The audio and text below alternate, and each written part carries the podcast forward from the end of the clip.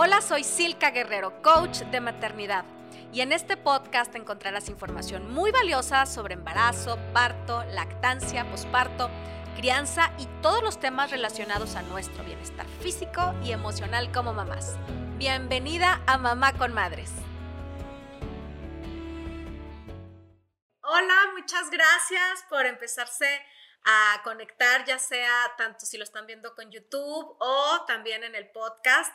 Le quiero dar la más cordial bienvenida a una, una mujer que conozco desde hace unos años. He seguido tu trabajo, me encanta, siento que, que todo lo que tú profesas me cuadra completamente. Gracias. Y fíjense, desde hace mucho traía algo sanito de invitarla a live, porque de live también ya tengo muchos años haciéndolo. Pero dije, no, ahora que ya estoy haciendo mi podcast más profesional, es el momento de engalanarlo con la presencia de Liz Cano. Gracias, ay, bien contenta, pues emocionada de que estés invitándome y considerándome para tu público y compartir en este espacio tan importante pues sí, está lo que tenga que aportar, la experiencia, la información y pues seguramente va a ser constructivo para quien nos escuche. Sí, sí, sí, verás que sí. A ver, Liz, platícanos porque a, lo mejor ya hay mucha gente que ya te conoce, pero uno que otro que no, que ande despistada y no sepa quién eres. Platícanos qué haces, eh, qué, o sea, cuáles como las, las certificaciones que has tomado y cómo aplicas ahorita en tus terapias y tus talleres y también si eres mamá y todo esto. Todo eso, todo el show completo. Pues mira, soy terapeuta, especialista en acompañamiento emocional. Entonces, en el bienestar emocional, pues es muy amplio, incluye pues todo lo que tiene que ver el cuerpo, los procesos mentales y las emociones. Entonces, yo es, empecé a estudiar más o menos hace como 10 años, eh, pues por inquietud de mi vida personal y me enamoré de lo que empecé a conectar, empecé a estudiar la biodescodificación, la bioneuroemoción. Los últimos años, seis años, me he especializado más en lo que es cinco leyes biológicas. Es algo como más puro de esto que tiene que ver los síntomas y las emociones y lo que pasa en tu entorno y cómo tu cuerpo lo expresa. Entonces, y las enfermedades. Es más puro que las otras escuelas, pero este, te digo, las cinco leyes Se llama cinco leyes biológicas. Las cinco leyes biológicas es lo que descubre el doctor Hammer al eh, observar que el cuerpo no se enferma porque sí, sino que reacciona a través de un síntoma ante una situación inesperada en tu vida y a través del síntoma se adapta a esa situación. Entonces, él, lo importante que no nada más es algo que se le ocurrió, no, él lo vivió en carne propia, una experiencia donde él enferma de cáncer después de haber tenido un evento muy difícil con su hijo, donde está en coma y muere. Entonces, él desarrolla un cáncer, su esposa también. Eso lo hace como decir, a ver, aquí hay algo está pasando. Vivimos esta experiencia con mi hijo y yo me enfermé. Entonces, él se mete de lleno como 40 años a eh, observar sobre todo, fíjate, el cerebro. Lo mapea, tiene unos estudios increíbles donde todo está documentado, cómo el cerebro inflama, reacciona, se conecta con todos los órganos cuando un síntoma aparece y con qué situación tuvo que ver. Entonces, este doctor increíble deja este legado.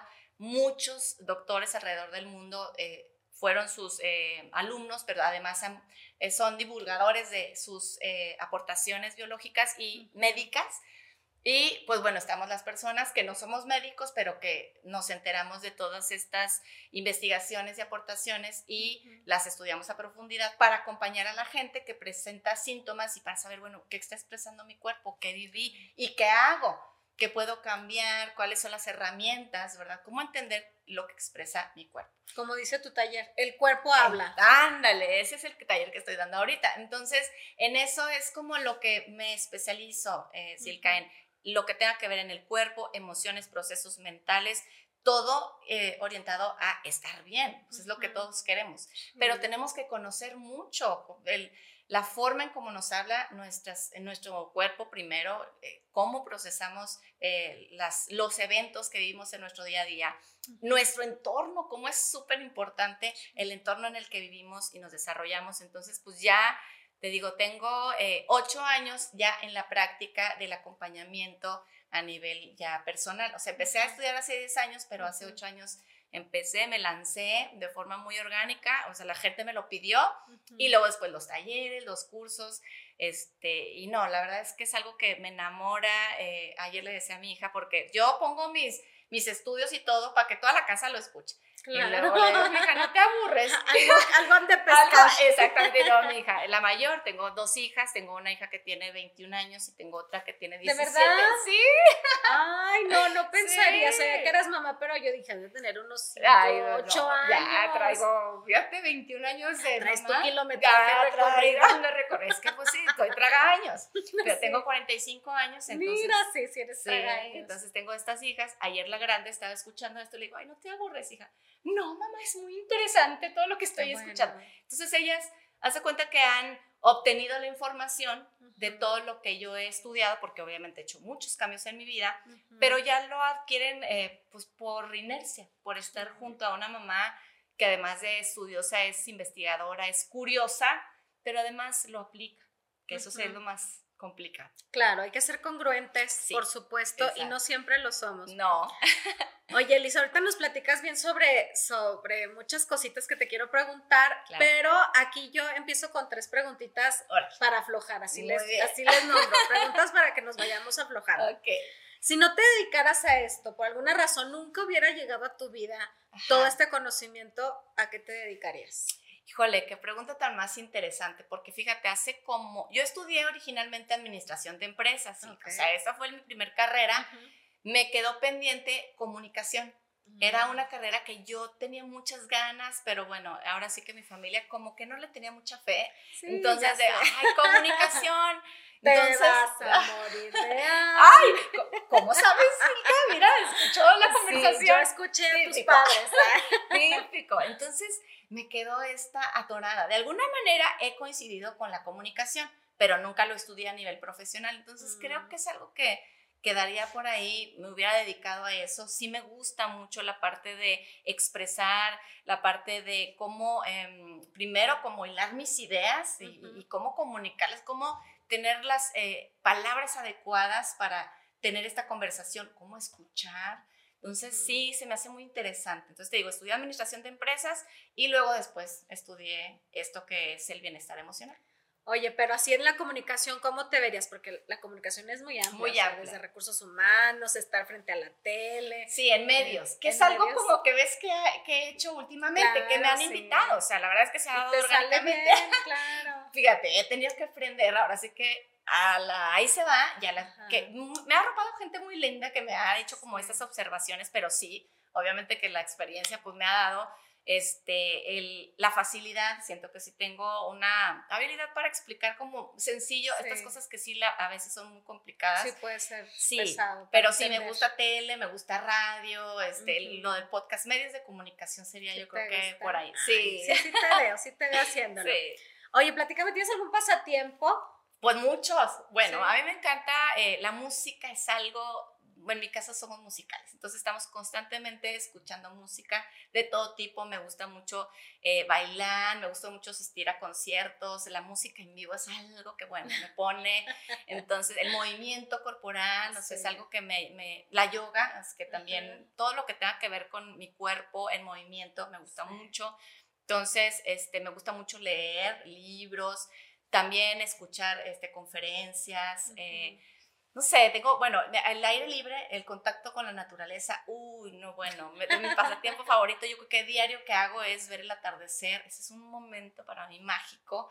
Donde, o sea, aunque estés ocupada, estoy lavando los trastes, sí, lo dejo y si puedo, fíjate, hasta si puedo programar, no hacer nada más o menos en la hora, porque es algo que a mí me llena mucho, o sea, veo la magnitud de este universo, me conecto de veras de forma espiritual, energéticamente me revive me hace contactar mucho con la gratitud y el aprecio por ese día, entonces el atardecer o el amanecer a veces me toca, los cambios de colores, bueno, Ay, es y, y, aquí la verdad en, en la región, comarca lagunera, ándale, lo extraño mucho cuando ando afuera, pero es algo que me programo a hacer mucho, o las caminatas al aire libre, uh -huh. el contacto, te digo, con la naturaleza, con los árboles, con el jardín, el aire, respirar, o sea, sí, esos son mis hobbies ¿Tienes principalmente. Muchos, sí, sí. qué bueno. sí, sí, sí. o sea, me da gusto, ¿eh? Sí. Porque es muy común que cuando le preguntó a, ya sean mamás o no mamás, ay, ¿qué tengo? A ver, espérame, yo no, nos conocemos lo que nos gusta y tampoco lo, lo practicamos, no nos damos ese tiempo. Entonces, sí, me pasó. el tiempo. Sí me pasó. O sea, yo estuve ahí, eh, como dices, yo creo que esto fue un descubrimiento de los ocho últimos años de mi vida.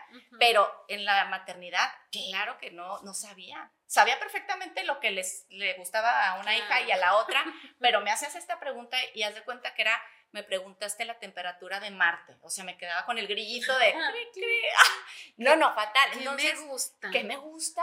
¿Quién soy? ¿Quién soy? ¿Dónde estoy? ¿Qué hago aquí? Sí. Bueno, diles en qué momento empezaste a sentirte que regresabas a ver hacia ti, para que si alguien nos, nos, nos, está escuchando, nos ve y se siente muy perdido, dice, sí, así me siento como dice Liz, así con el grillo en la cabeza. ¿Como para cuándo empezaste a sentir que ya salías de, de, eso? Pues bueno, generalmente eh, yo creo que ocurre muy comúnmente en el ser humano cuando entras como en procesos de crisis, en momentos en donde te sientes muy incómodo con tu vida. Eso me pasó, a mí me ha pasado dos veces en, en forma muy intensa, muy dolorosa.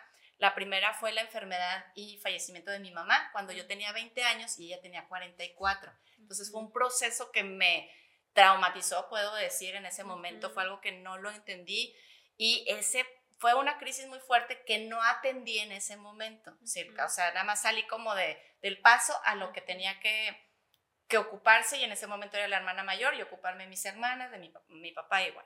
Pero pasa el tiempo, yo me caso, me convierto en mamá, para mí es un sueño hecho realidad el mamá. Yo lo tengo desde niña, o sea, de veras. Tú sí te veías siendo mamá. Bueno, yo no sabía qué iba a ser en mi vida, pero yo sabía que iba a ser mamá. Y hasta el nombre de mi hija, Sofi, o sea, la grande, yo lo sé que Sofía era el nombre desde los 10 años, yo creo. O sea, es algo que me queda claro que en esta vida yo tenía que vivir y experimentar ese, esa parte de la, maternidad, indudablemente. Pero, pues me distrajo un poco de ese duelo pendiente. O sea, yo me caso, tengo a mis hijas, me ocupo de ellas y llega un momento en que igual como que el alma te vuelve a tocar la puerta y dice, a ver, hay cosas aquí inconclusas que no has resuelto. Es un malestar interno en donde veía yo, Silka, que tenía pues aparentemente todo, pues estaba casada, tenía una familia, una casa, un trabajo, pero no me faltaba nada, pero no me sentía bien, o sea, era como un hueco de decir, pero ¿por qué no lo llego a disfrutar? ¿Por qué tengo esta frustración? ¿Por qué tengo poca tolerancia? ¿Por qué?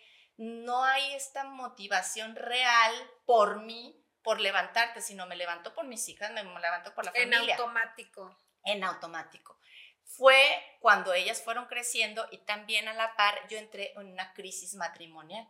Entonces, casualmente fue como a los 35 eh, años más o menos, o sea, ya ha pasado 15 años de la muerte de mi mamá, y en esa crisis otra vez como que la vida me enfrenta a, a ver, dejaste esto pendiente, ahora vas a dejar esto. Entonces la crisis matrimonial y finalmente terminó en separación y en divorcio, eso también me hizo voltear a verme a mí. Como que me hizo pensar, a ver, si sigo viviendo la vida hacia afuera, pues van a venir cosas que me van a seguir tronando. O sea, no puedo. Cualquier airecito. Cualquier airecito. Y, y, lo que viene. Porque pues, así es la vida. La vida duele en ciertos momentos, se disfrutan otros. Pero no me sentía con las herramientas. Entonces, en ese momento de crisis, es cuando volvió a verme a mí. Dije, híjole, no me he ocupado de mí. Me he ocupado de todo el mundo, menos de mí. No me conozco. No sé quién soy. Fíjate. Sí, sí fue como un momento que fue de mucho crecimiento, doloroso, pero creo que a todos nos toca en algún momento así.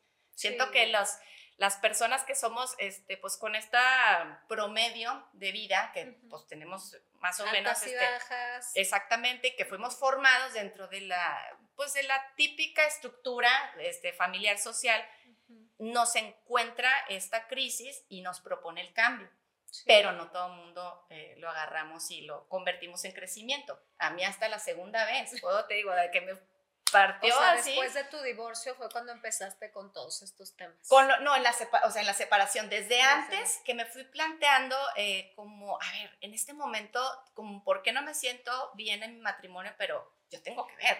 O sea, como es, yo tengo una parte, ahí fue empezarme a ver a mí.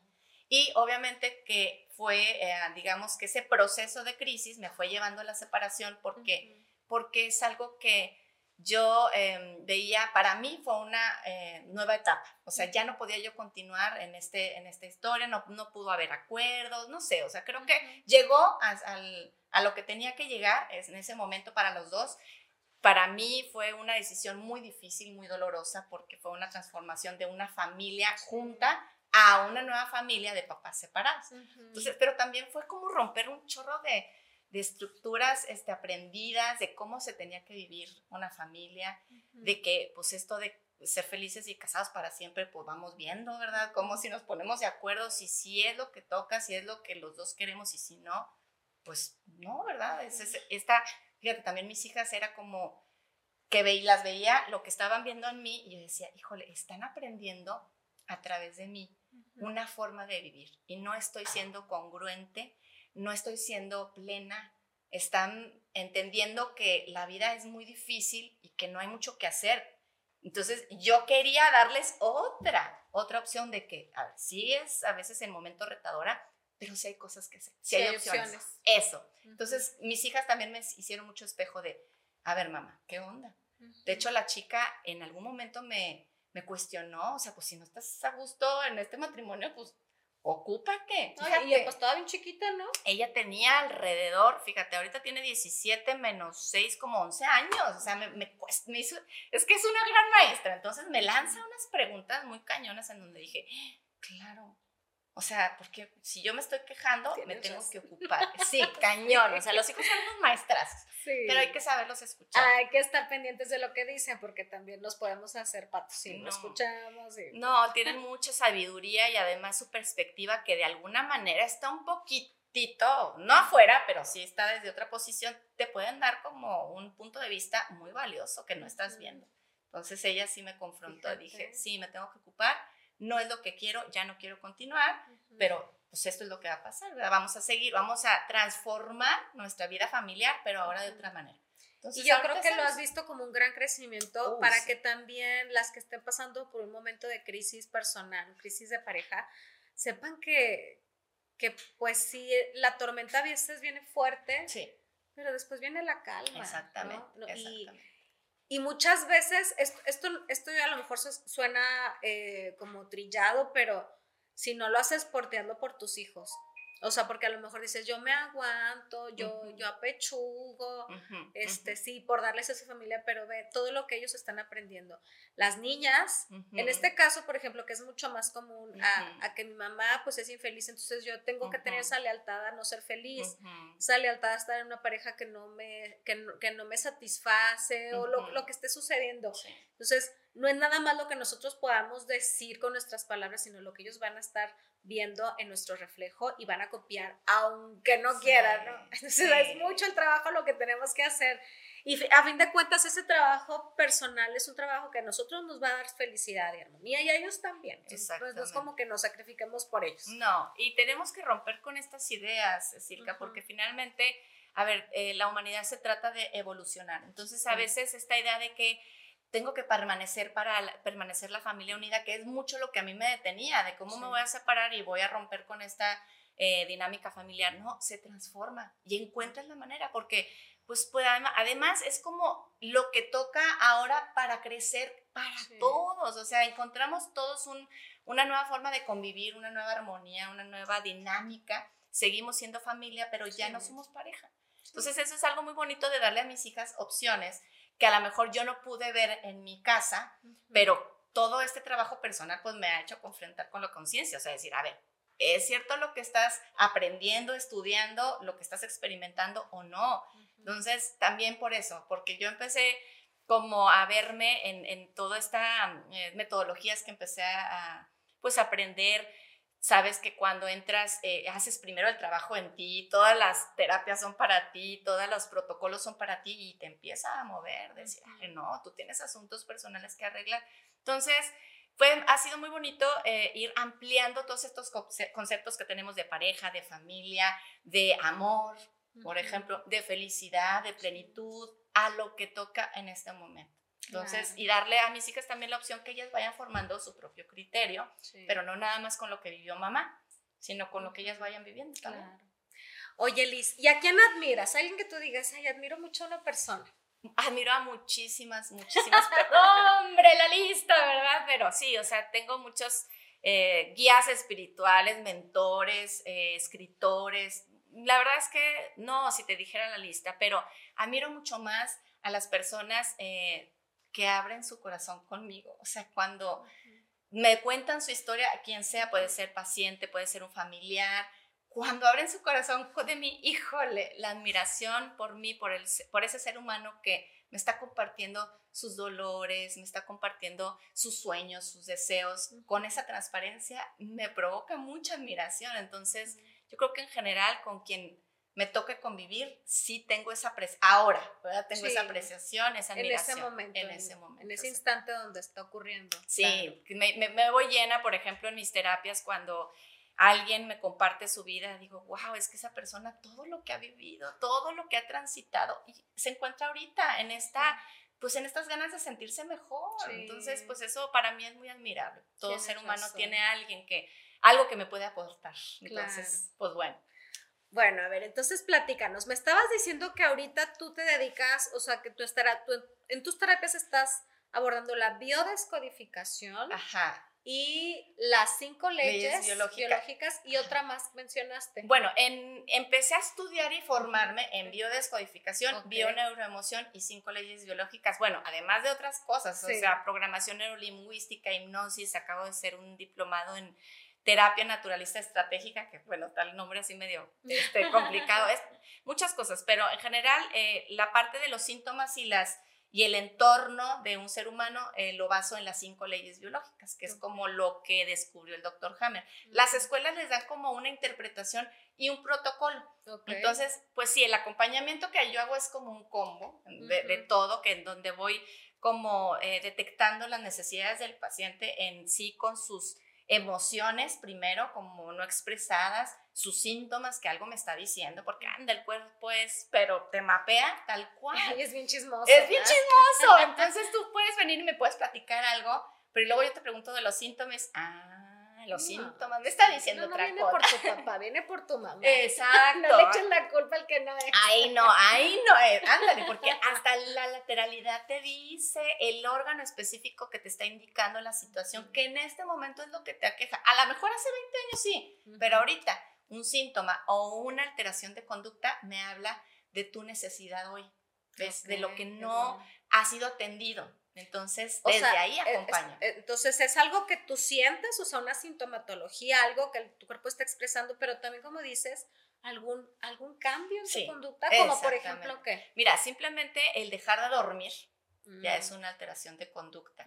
El sentirte en la ansiedad, por ejemplo, la ansiedad tiene es una etiqueta, pero por ejemplo, el sentirte eh, preocupado por el futuro, el tener esta desorientación en el tiempo, esa es otra, eh, otra conducta. Empezar a tener algún tic, exactamente, este, una manía. Una manía totalmente, o una retracción de no, no querer hablar, no decir. O sea, algo que tú empiezas a modificar en tu conducta que no hacías antes, que haces ahorita, este, sí, alguna, em, sí, algo que te provoca la mejor inquietud mental, una obsesión, pensamientos obsesivos. O sea, hay muchísimos. Eh, tengo una amiga muy querida, de mis mejores amigas, que ella dice que de niña desarrolló un trastorno obsesivo compulsivo y ahorita su hija tiene precisamente siete años y lo está empezando a desarrollar también. También. Eh, entonces también lo puede abordar desde, este, desde esta metodología, desde esta terapia. Sí, porque fíjate, cuando el cerebro eh, opta por dar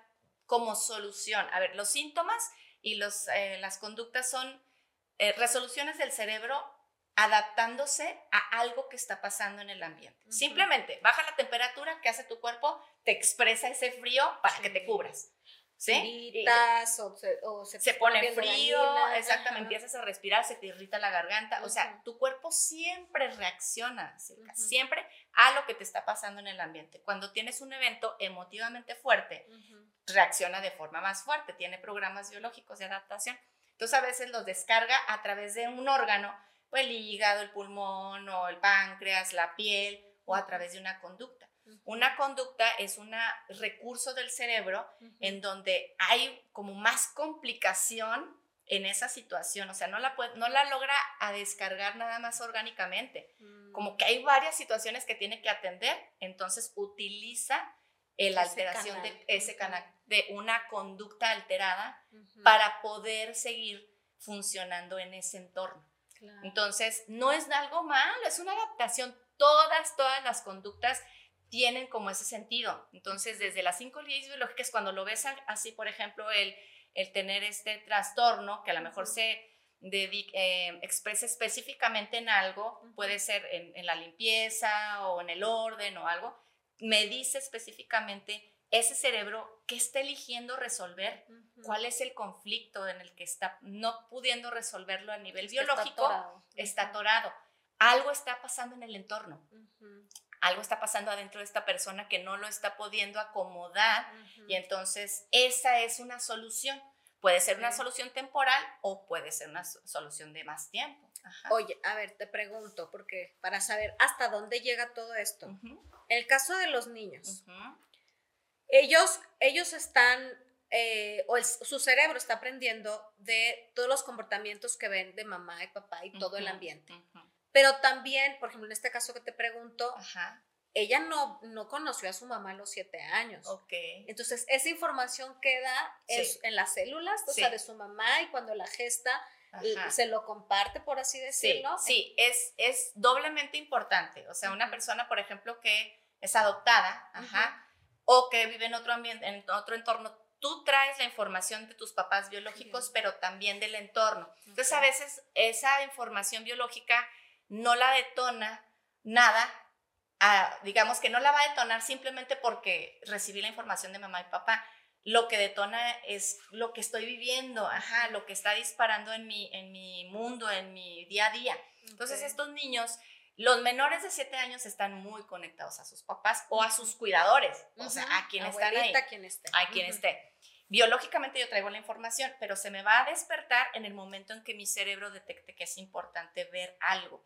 Casualmente no caemos nomás con la familia por, por pura este, magia del universo, no, traemos esa información que se quedó pendiente biológicamente y que lo vamos a vivir en cualquier entorno que vivamos.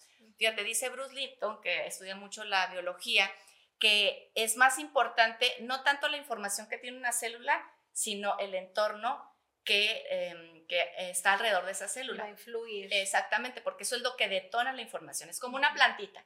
La plantita se adapta al ambiente. Entonces, ¿qué tanto sol recibe? ¿Qué tanta agua recibe? Eso es lo que detona cómo se va a comportar esa planta. Ya ves que luego las plantitas andamos encontrándole lugar o sea, en algún lugar sí funciona. No, le va a esta ventana, pero le va bien cerca del plato del perro. Exactamente, exactamente. O junto con otra planta, si te fijas, a cada plantita trae su información. ¿Cuál va a ser la mejor manera de estar de esa plantita? Pues dependiendo del lugar y del entorno donde se desarrolla. Entonces, así nosotros también traemos cierta información muy importante, carga genética pero más en el entorno en donde nos mm, desarrollamos. Es la familia, los amigos, el colegio. O sea, el colegio es como para nosotros los adultos el trabajo. Entonces es como, sí, ¿verdad? Muy pesado. Yo no sé si podría trabajar seis horas seguidas con media hora de descanso. imagínate, sí, es mucho. La verdad, mis respetos a los niños. Total. Uy, ahora en pandemia, más, que tuvieron que adaptarse a en seis línea, horas, imagínate.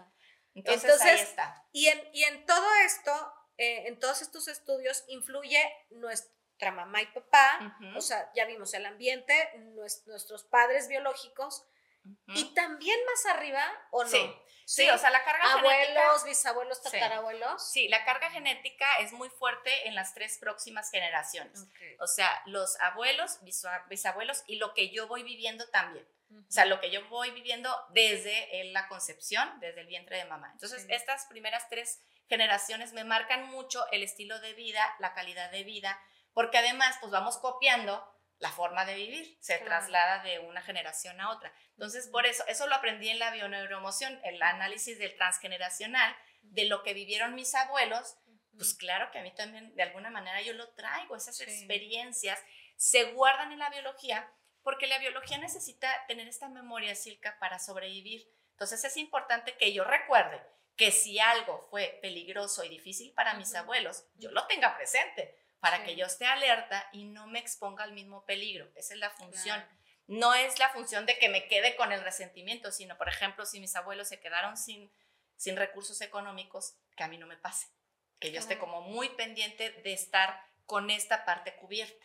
Entonces, a lo mejor, bueno, como trastorno, en este, en este caso específico podría convertirme en súper ahorradora, entonces no me doy lujos ni nada porque siempre me da miedo gastar, o a lo mejor también podría estar subiendo de peso porque todo mi cuerpo todo lo almacena, entonces no, porque a lo mejor después ya no hay dinero, entonces ya no hay comida y todo lo almaceno, qué interesante. Sí, muy o muy delicada del páncreas, del hígado, que es del estómago, que es donde se produce el alimento, porque tengo mucho miedo a quedarme sin alimento. Uy, sí, es la biología te digo que tiene un mapa tan importante, pero además conecta con tu propia historia y es muy individual. O sea, partimos de un general, pero siempre tu cuerpo cuenta una historia muy personal. Y esa historia se conecta obviamente con tus papás, con tus abuelos, con tus hermanos y luego tú conectas hacia tus, hijos. tus hijos. Exactamente. Y en el caso de los papás, por ejemplo, nosotros, eh, o sea, papás biológicos, nosotras mamás, pues gestamos a, a, los niños y, y, y, estamos, o sea, por, así yo lo entiendo y tú me corriges, ¿no? O sea, está nuestra célula con lo que pues, se, se hizo como dice Alfredcita con el pajarito.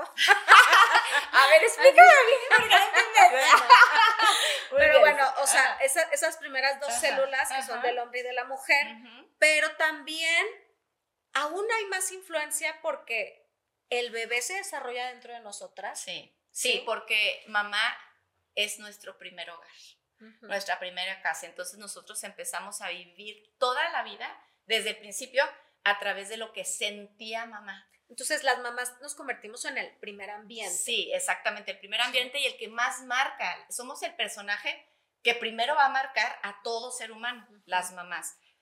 hayan estado presentes o no hayan estado presentes. O sea, esos nueve meses son muy importantes para tu programación biológica y también mental y emocional. Empiezas a experimentar. por ejemplo, si mamá tuvo un embarazo, pues a lo mejor con muchas preocupaciones, claro que el bebé lo siente y ya se está programando porque entonces la vida es de muchas preocupaciones y tengo que estar más alerta, tengo que estar más atento. Más estresado. Más estresado. O, por ejemplo, mamá vivió una pérdida, y entonces toda esta bioquímica de la tristeza, por supuesto, la recibe el bebé. Aquí luego nos despierta mucha culpa, este, Silka, porque decimos, híjole. No hay que confundirnos, ¿verdad? No, o sea, porque, a todo ser humano. Responsabilidad. Exactamente. Y a todo ser humano vivimos esto. O sea, no somos las únicas. Desde el inicio de la humanidad hacia así. Hay muchas peores. Exactamente.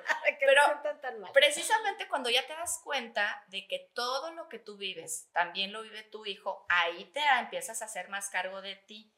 En la biología así compartimos la información, o sea, como tribu y como manada, lo que me pase a ti, pues tú también lo tienes que sentir porque entre todos nos cuidamos, entre todos vamos caminando. Entonces no se trata como de culpa, sino de decir, híjole, viví estas experiencias, se las transmití a mis hijos, pero también se las puedo cambiar. o sea, la mamá tiene una anda, un papel importante, sea la edad que sea. Es más fácil cuando tus hijos todavía están viviendo contigo. Porque tienes la oportunidad como de cambiarles todo este a través de la conducta tuya y, del, y del, digamos que de los argumentos, de todo lo que le estás diciendo, le estás eh, platicando, tienes la oportunidad de cambiarle la información que recibió de ti, pero también cuando ya no están contigo, porque la unión que tenemos con mamá es eterna para toda la vida, esté mamá o no esté mamá con nosotros. ¿A poco hasta de lejos también podemos influir? Totalmente, totalmente. Yo como tengo uno que ya menos se me va, el más grande. Ok, completamente. No, es, mira, es una frecuencia, es una unidad biológicamente, bueno, no, físicamente, la física cuántica que se estudia en las universidades este, más perruchas del, mundo, eh, le llaman a esto entrelazamiento cuántico, que significa que cuando dos células estuvieron juntas, unidas por algo para algo, aunque se separen físicamente miles de kilómetros, lo que le suceda a una la va a vivir también la otra.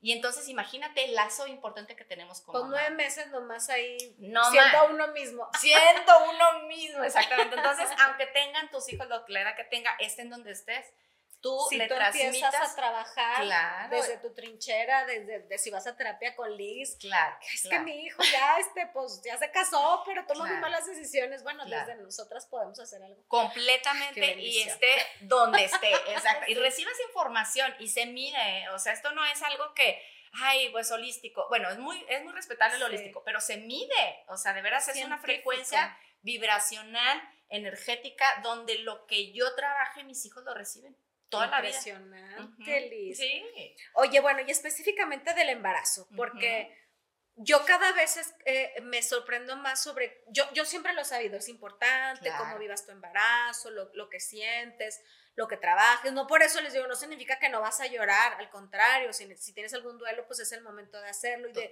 y de trabajarlo en terapia. Pero quiero que, que, que aquí quede bien dicho, que todo el mundo se entere. Ajá. ¿Por qué es tan importante? O sea, que, que tomen la importancia. O sea, Sí. de veras es muy importante lo que yo estoy viviendo, pensando, sintiendo en el embarazo Sí. para mi bebé. Sí, completamente, el porque lo va a formar, lo va a marcar.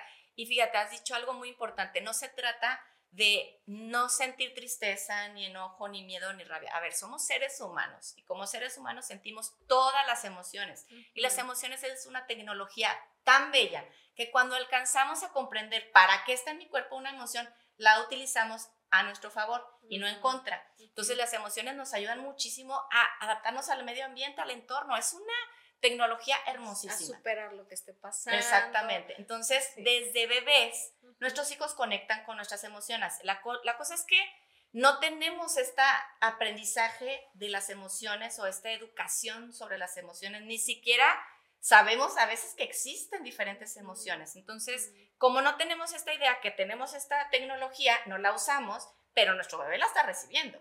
Entonces, eh, qué importante es la conciencia de que mi bebé conectado conmigo empieza a vivir el mundo a través de mí, a sentir el mundo a través de mí, no a comprenderlo, porque eso le toca cuando esté mayor y la conciencia, pues bueno, ya se, se desarrolle. Pero de, de bebés es como yo voy a, fíjate, cómo veo el mundo, como lo empecé a sentir en el vientre de mamá. Desde ahí, si mi mamá tuvo apoyo o no, yo voy a traer esa información en mi biología, para empezar. Si mi mamá se sintió sola, si mi mamá se sintió apoyada, si mi mamá se sintió apapachada, si mi mamá no se sintió apapachada, si mi mamá se sintió agredida, si mi mamá se sintió respetada, se sintió amada, se sintió segura. O sea, hay necesidades biológicas que se registran en mamá y el bebé lo está sintiendo.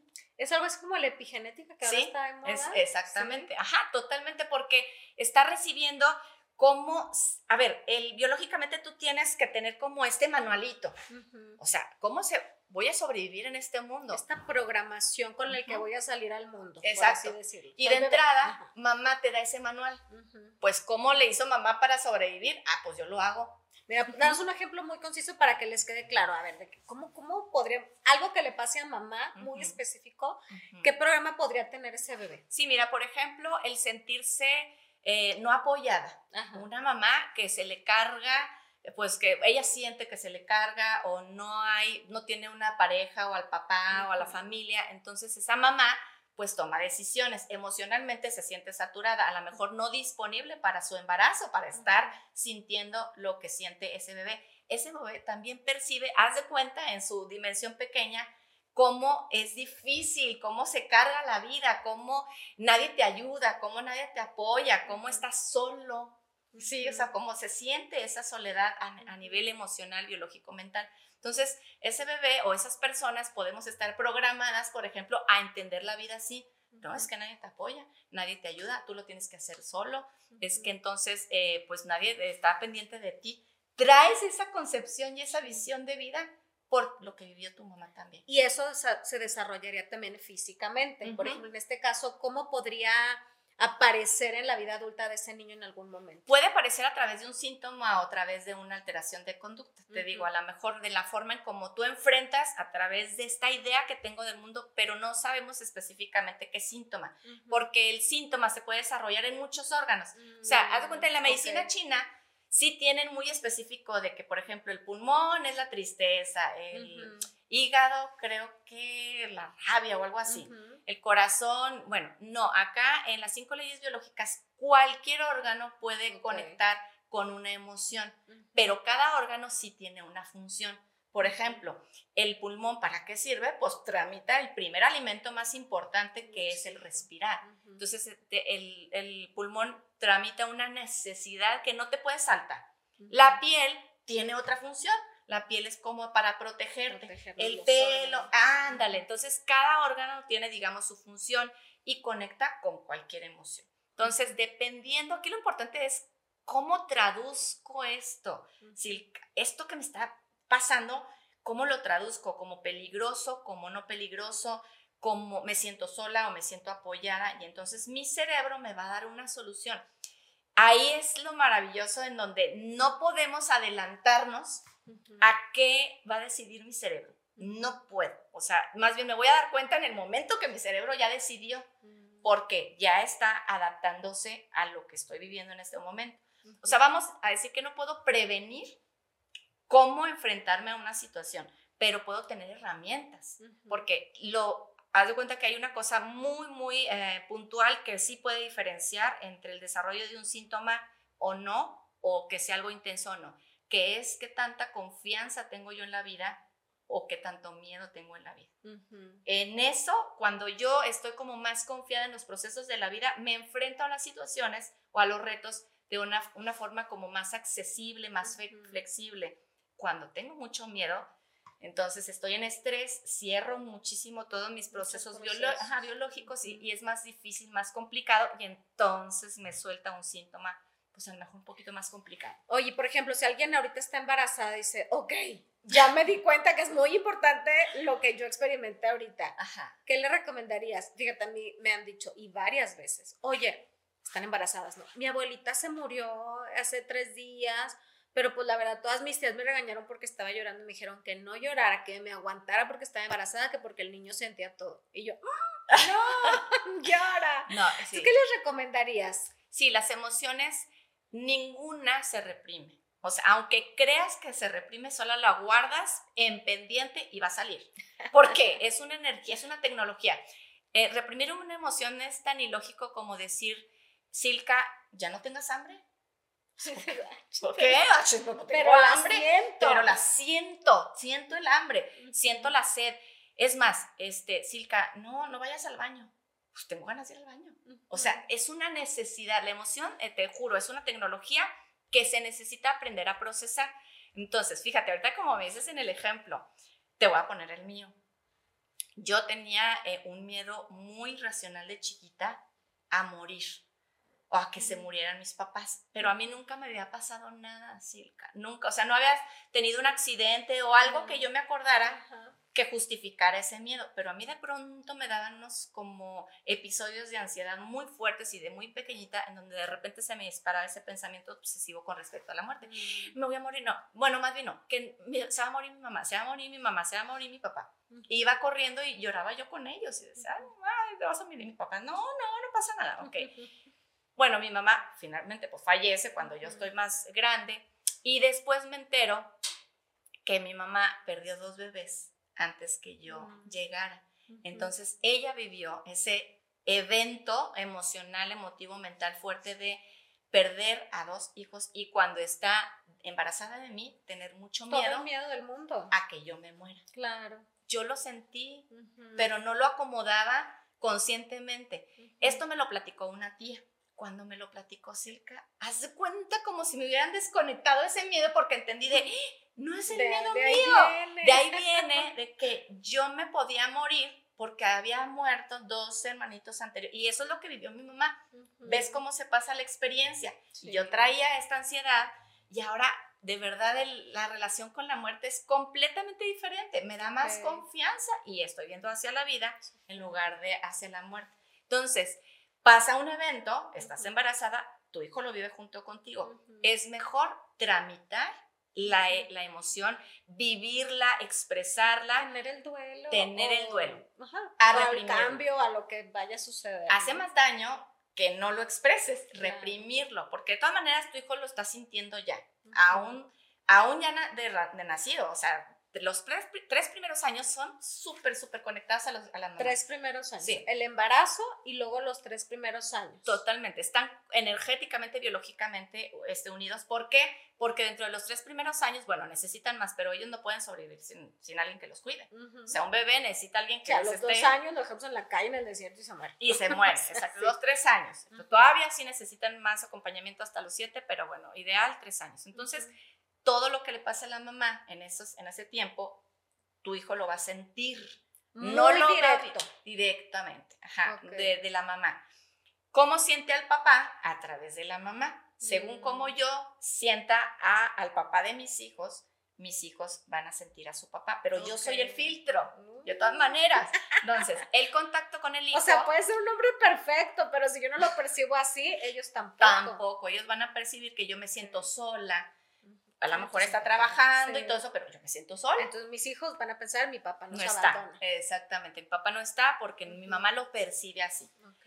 ¿Qué pasa con el hijo cuando ya va creciendo como los 4 o 5 años? Ahí empieza a tener directa eh, conexión con el papá y ya se Ujú. empieza a dar cuenta que, ah, ok, tú eres papá. O sea, no era la imagen que mi mamá o lo que ella sentía, sino eres tú. Esta imagen yo la voy a conformar. Yo la voy a conformar, pero ahí necesita la intervención directa de papá en contacto físico con él, ya no a través de la mamá. Por eso el papá es muy bueno que ya empiece a participar más, juegue más, se lo lleve, saque, sin la mamá de intermediario.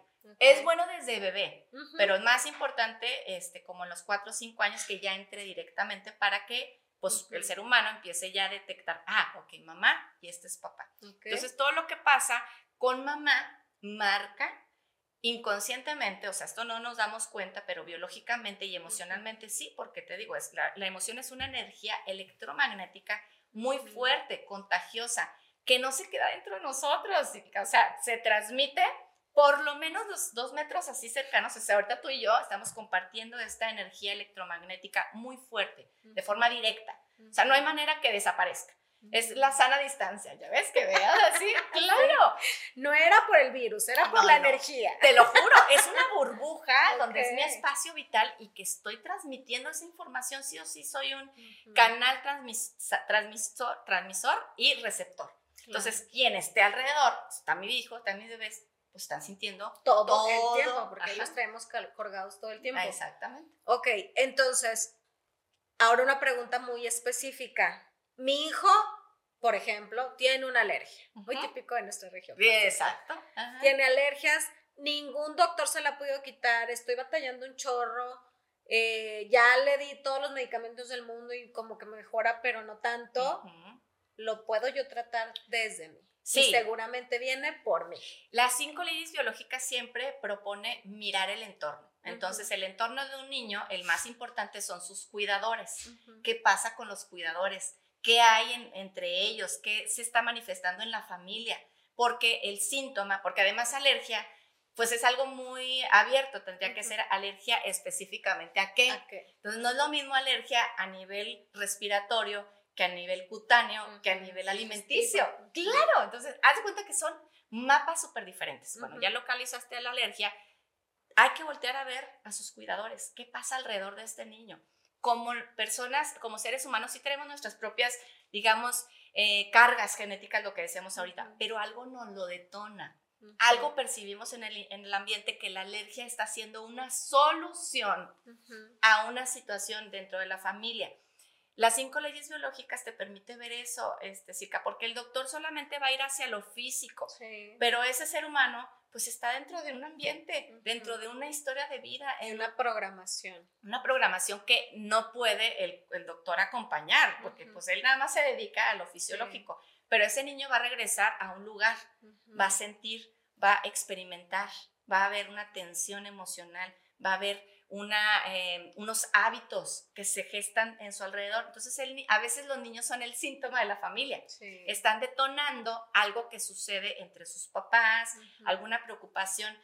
No, lo, no queremos dañar a nuestros hijos, pero a veces a través del niño me doy cuenta, porque fíjate, lo decimos mucho, la mamá no tiene mucho permiso a enfermarse. No, ¿Verdad que no? no, no. Porque no, no, no hay, no hay permiso por incapacidad materna. Por incapacidad, porque, porque la mamá hasta biológicamente es como el centro de la manada, de la tribu. Y entonces, ¿quién es más factible? en una manada que se enferme, pues mejor el bebé. Sí, mejor. Ajá, porque ahí la mamá lo va a cuidar. Sí, pero si funciona mejor todo, por así decirlo. Pero o sea, no queremos que se enfermen, pero bueno, va a ser funcional. Pero el, haz cuenta que a través de ese síntoma de ese hijo se puede observar lo que hay a nivel sistémico. O sea, si se enferma la mamá, ¿quién la cuida? No, ponemos que el bebé la cuide, no, le, lleve el caldito y así. No es adaptativo, ¿ves? Ni de supervivencia. O sea, no hay mucha posibilidad de que esa manada o esa tribu sobreviva, pero que un hijo sí. Entonces, muchas veces nuestros hijos nos van como diciendo estos temas que hay que observar a nivel sistémico. A veces son los propios cambios del niño. O sea, un niño que lo llevamos, por ejemplo, a la guardería, vive una separación muy importante. Un duelo de él, a lo mejor de la mamá no pero de él sí, a lo mejor también de la mamá, ¿verdad? O sea, hay que ver. probable, sí. Hay que ver. Muchas el primer día nos vamos llorando de la guardería. A mí me pasó eso con la primera. Con mi primera hija yo estaba llorando, mi hija feliz, pero yo no. Sí, yo Ella sentía que... La segunda, no, ya no le pasó nada y todo eso, y vámonos, con mucho cariño la, la depositamos. Entonces, el niño y el bebé viven sus propias experiencias, Silka, pero también viven lo que se está pasando en la familia, en el sistema, lo detectan y lo expresan. O sea, el síntoma es una oportunidad de autoconocimiento personal y familiar. Entonces, si vemos al síntoma no como algo de una falla y, ay, ahora que se, que se enfermó y qué le pasa, sino como hay un mapa de algo que no estamos pudiendo observar, a lo mejor tan directamente, pero mi hijo me lo está diciendo. Entonces, tú puedes ir con el médico, como dices tú, y el médico te va y te da un tratamiento, pero ¿por qué no hace efecto ese tratamiento? Pues porque regresa a la mejor al niño a un ambiente donde hay mucha inestabilidad o mucho pelea entre los papás, o a lo mejor esta separación, pero mi mamá se va, o sea, no me gusta que mi mamá se vaya y a través de la alergia, pues la, hago que permanezca conmigo. O sea, hay una historia. Oye, o puede ser que digamos, pues la familia se ve bien, o sea, ahorita estoy bien, pero ¿qué estoy cargando yo? Pues es lo que te decía, que yo así me sentía. Yo decía, pues tengo mi casa, mi familia y todo eso, pero yo internamente fatal. O sea, realmente dentro de mí sentía un vacío, como no un propósito en automático. claro que mis hijas lo sentían así. La mayor ha manifestado más síntomas físicos que la menor, porque pues me fui arreglando en el transcurso, ya le tocó pues a lo mejor otra versión un poquito más mejorada, pero la mayor sí lo sintió, o sea, sintió más la neurosis, sintió más toda esa desconexión mía. claro. Entonces es, es, un síntoma que ella de pronto me dice, ay mamá, tú me programaste. Sí, mi amor, pero tú te puedes desprogramar. Sí. Es la buena noticia, ¿verdad? Tú puedes corregir Oye, Y también lo que yo he dicho mucho en, en, en, algunos lives es de que, bueno, nuestras mamás y nuestros papás hicieron lo mejor que pudieron, con lo que tenían, con lo que sabían, con, con, las herramientas que había en ese momento. Exacto. Entonces, Ahora que tú descubras, oye, es que yo tengo esta programación por mi mamá, bueno, no le eches, no le vayas a echar la culpa y mamá, ¿para qué? No, ya, ya fue. Inclusive, pues algunas ya no están en, este mundo. Entonces es más bien, ok, mi mamá, pues, aún que te haya abandonado en una canastita en un orfanatorio, te dio la vida y porque a lo mejor pensó que era lo mejor para ti. Aún así, con eso no nos vamos, no los vamos a culpar, sino bueno, ok, tengo chamba, ya sé por dónde va, ya sé por qué escojo mal mis relaciones personales, porque no me va bien económicamente, porque siempre me estoy enfermando de los intestinos. O sea, ya vas viendo por dónde va el camino y, lo, y vamos empezando a tomar este, como la solución. La responsabilidad, fíjate, las cinco leyes biológicas nos ayudan mucho a eso. Toma la responsabilidad de tu salud porque no está en manos de otras personas, ni siquiera del médico. Porque el que más sabe y conoce, o debería de saber y conocer tu cuerpo, es tú mismo. tú sabes que te cae bien, se supone, porque de verdad no nos conocemos. Entonces, esa es una gran chamba que hay que hacer. Y dice un coach que también este, tiene una frase muy padre que dice, estás, estás programado, pero no estás condenado. Mm. Si cambias tu programación, cambias tu destino. Entonces, a veces es como, no te justifiques con lo que te pasó Cualquier cosa que te pasó, desde ahí se puede reprogramar, reconstruir y transformar. Nuestro cerebro hace eso. Tiene esta neuroplasticidad donde se vuelve a reconectar. La mente también. Tenga la edad que tengas. Es la buena noticia, Silka, porque imagínate si dijera, mm, pues todo lo que le pasó a mi mamá, ya me fregué. Ya valió. Ya valió, pues gracias por participar. Sí. Entonces, no, en cualquier momento en que tú decidas hacer un cambio, sí se puede, porque eso es una gran característica del ser humano a nivel mental, biológico, adaptativo, que es transformar, reprogramar, cambiar la información para obtener, ot- se actualiza el software, así como los teléfonos, como las computadoras, en cualquier momento en que tú lo decidas, nada más Sí. que tú tienes que apretar el Ese botón, de botón. actualización. Claro. Ujú. Porque a veces hasta eso no, no lo quieren hacer. O sea, a pesar de que puedes tener la oportunidad de una terapia, de Sí. saber por dónde y todo, a veces es como estoy bien en mi zona de confort, Sí. de víctima, de que yo soy la que me enfermo siempre, de la que Sí. me va mal y entonces hay que tomar como ese, e- esa iniciativa de, de pulsar. A veces eh, lo que nos pasa, Silka, tiene, obtiene beneficios secundarios, que así lo llamamos en programación neurolingüística. Esto que te pasa o esta enfermedad o esta situación también te da algunas cosas de las que tú te beneficias. Por Ujú. ejemplo, esta enfermedad pues me hace que me atiendan, que estén al pendiente de mí, que yo este, tenga pues a lo mejor menos esfuerzo de cambiar, retiene a las personas conmigo. O sea, no estoy diciendo que así sea siempre, pero a veces sí tenemos como esta, eh, a lo mejor intuición de que esto que me está pasando, pues también yo lo estoy aprovechando. Sí, Entonces, como claro. dices tú, me quiero quedar en esta zona de confort para que nada cambie, me aguanto, ok, solo no te quejes. Eso es lo que yo les digo siempre. Si tú ya viste una situación que es necesario cambiar y quieres permanecer ahí, no te quejes, porque cuando ya la viste, ya no te puedes hacer pato, ¿ves? O sea, ya no puedes retroceder. Como dice este, un amigo, ya no puedes desver. O sea, lo viste, ya no puedo borrármelo. No, o sea, ya lo viste, ya lo observaste, ahí va a estar. Pero tú pagas el precio, ¿verdad? Sí. El precio de la incomodidad, el precio de no moverte, el precio de adaptarte. Pero a veces, muchas veces no es un, es un precio cómodo. O sea, la adaptación a veces es con mucho dolor, con mucho sufrimiento, con, con mucho batallar, mucho lucha. Y la verdad es que tampoco esta vida nos pide estar lucha y lucha y lucha. Hay formas y opciones de vivirla de una mucho mejor manera, pase lo que pase, ¿sí? O sea, sí tenemos esa capacidad, pero tenemos que desarrollarlo, ¿sí? O Ujú. sea, desarrollar esa conciencia y cada uno tiene que hacerlo. No puede venir alguien a hacerlo por ti. No podemos hacerlo nosotros por el otro. Así es. Hay que trabajar. Hay que trabajar Hay que en esto. Sí, así es. A ver, plázanos tus datos de contacto, eh, redes sociales para que puedan, eh, pues, si quieren tomar esa primera acción. Es. Liz tiene una terapia buenísima.